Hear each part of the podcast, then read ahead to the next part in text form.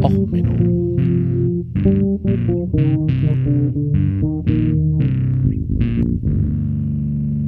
Der inkompetente Podcast über Dinge aus Militär, Technik und Computer, die so richtig Herzlich willkommen zu Spaß mit Flaggen. Ich bin nicht Dr. Sheldon Cooper und dies ist ein ganz anderer Podcast. Herzlich willkommen zu Och Menno, dem Podcast für alles, was in Militärtechnik und in der Flaggenkunde so richtig in die Hose geht. Ja, ähm, worum geht's heute? Um Flaggen. Und zwar, wie die so richtig gut aussehen, wie man das schön macht und wie man denn eigentlich eine Flagge beschreibt. Nehmen wir uns mal die Stadt Oldenburg. Die Stadt Oldenburg hat ähm, das Oldenburger Löwenwappen. Wie das entstanden ist, beschreibt die Stadt Oldenburg bei sich so auf der Webseite. Ein gelber Schild mit zwei blutroten Balken bilden das Wappen derer zu Oldenburg.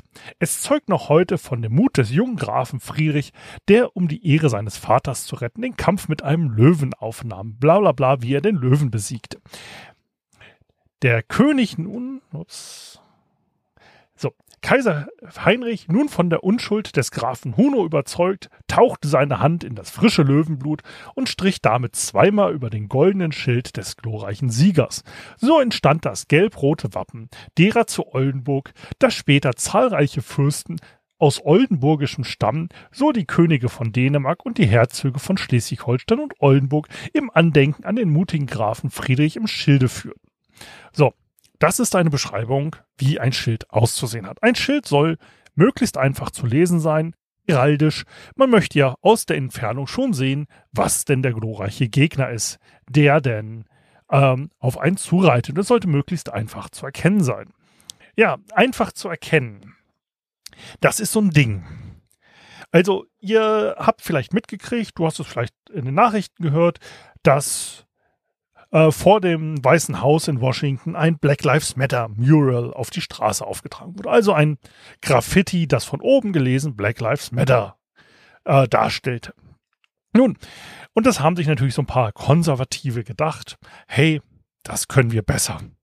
Sie haben vor der Stadt, in der Stadt Tampa, das ist in Florida, vor dem lokalen Polizeihauptquartier ein Mural auch auf die Straße aufgebracht, das heißen könnte oder also die Organisatoren wollten Back the Blue schreiben und haben das in eine Art und Weise geschafft, die so schlimm ist, dass ich selbst als im Herzen schweren Herzen sagen muss, wenn du das in Comic Sans geschrieben hättest, wäre es ein schöneres Design gewesen.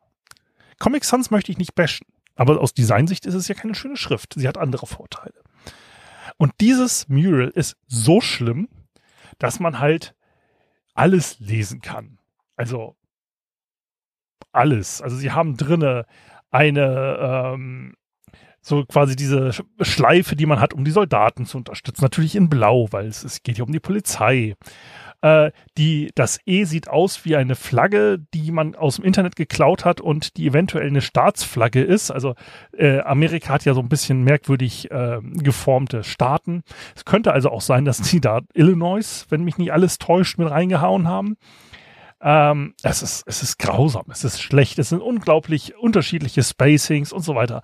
Guckt euch das an. Ich dachte mir, wie kann jemand so schlecht sein? Wieso? Ich sah das auf Twitter und habe mir gedacht, oh mein Gott, wie schlimm ist das denn? Und dann habe ich mir geguckt, okay, Tampa, Florida, was ist denn Tampa, Florida? Tampa, Florida ist eine Stadt, äh, ja, in Florida. Gut, das wusste ich. Habe ich mal nachgeguckt und habe geguckt, okay, wie äh, 1823 gegründet, ähm, ja, Einwohnerzahl 300.000, ein bisschen was mehr. Und dachte ich mir so, ja, okay. Und dann scrollte ich so durch diesen Wikipedia-Artikel und dann sah ich die Flagge. What? Also, die Flagge äh, von Tampa ist von F. Grant Whitney gemacht worden. Whitney war ein ganz toller, großartiger, nein, kein Historiker, kein Heraldiker, kein Grafikdesigner. Er war Accountant, also Buchhalter. Und in der Wikipedia steht F. Grant Whitney. Whitney, a former accountant, lived a very interesting life. After being fired and forced out of the country from his previous job as an accountant for the Persian government, fortunately traded his ticket to the Titanic for a later date. Er war also, sollte eigentlich auf der Jungfernfahrt der Titanic mitfahren. Dachte sich, nee, äh, mach, fahren wir mal später. Um, with his passion for drawing, he also spent time creating badges for local groups and clubs. This interesting hobby grew larger when he submitted his design for the Tampa flag. His design was chosen rather quickly. Ähm, wurde aber dafür nie bezahlt. Ich beschreibe mal die Flagge. Ähm, die Flagge soll alle Staaten, die an Einwanderer nach Tampa geschickt haben, erinnern. Ähm, also auf Englisch. The colors are inspired by the national flags of the immigrants who settled the area. France, Great Britain and the United States, red, white and blue. Italy, green, white and red. And Spain, red and yellow. The gold and red striped section is supposed to represent the flag of Spain, who had a large part in both Tampa and Florida. In the flag of the state is recognized the British contribution to the city with the red and white chevron-like stripes. Ähm, weißt du was? Ganz ehrlich.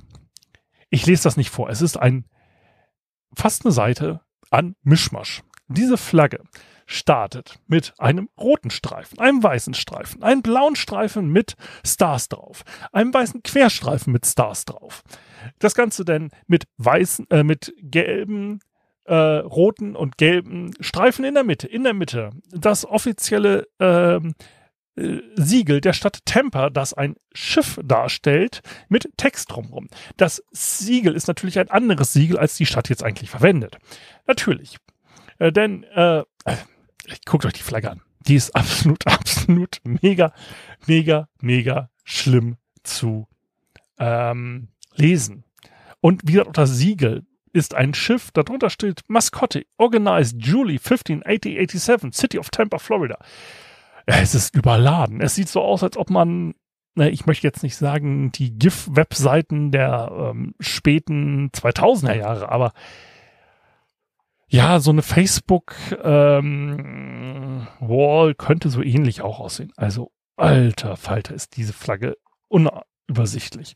Und wenn man diese unübersichtliche Flagge sich wieder anguckt, dann wundert es mich nicht, dass man vor dem Polizeihauptquartier der Stadt Tampa ein absolut unleserliches Graffiti aufgebracht hat, weil schlechtes Design scheint dort in der Stadt Tradition zu haben. So, jetzt ein kleiner Quickie, jetzt mal ein bisschen optisch. Ich versuche euch die Bilder unten zu verlinken. Ähm, ich werde die, Stadt, die Stadtflagge der Stadt Tampa als Episodentitel nehmen. Und ja, dann wünsche ich euch erstmal eine schöne Woche und ich hoffe, euch hat diese Kurzfolge wieder mal gefallen. Bis zum nächsten Mal. Alles Gute, euer Sven. Ciao, ciao.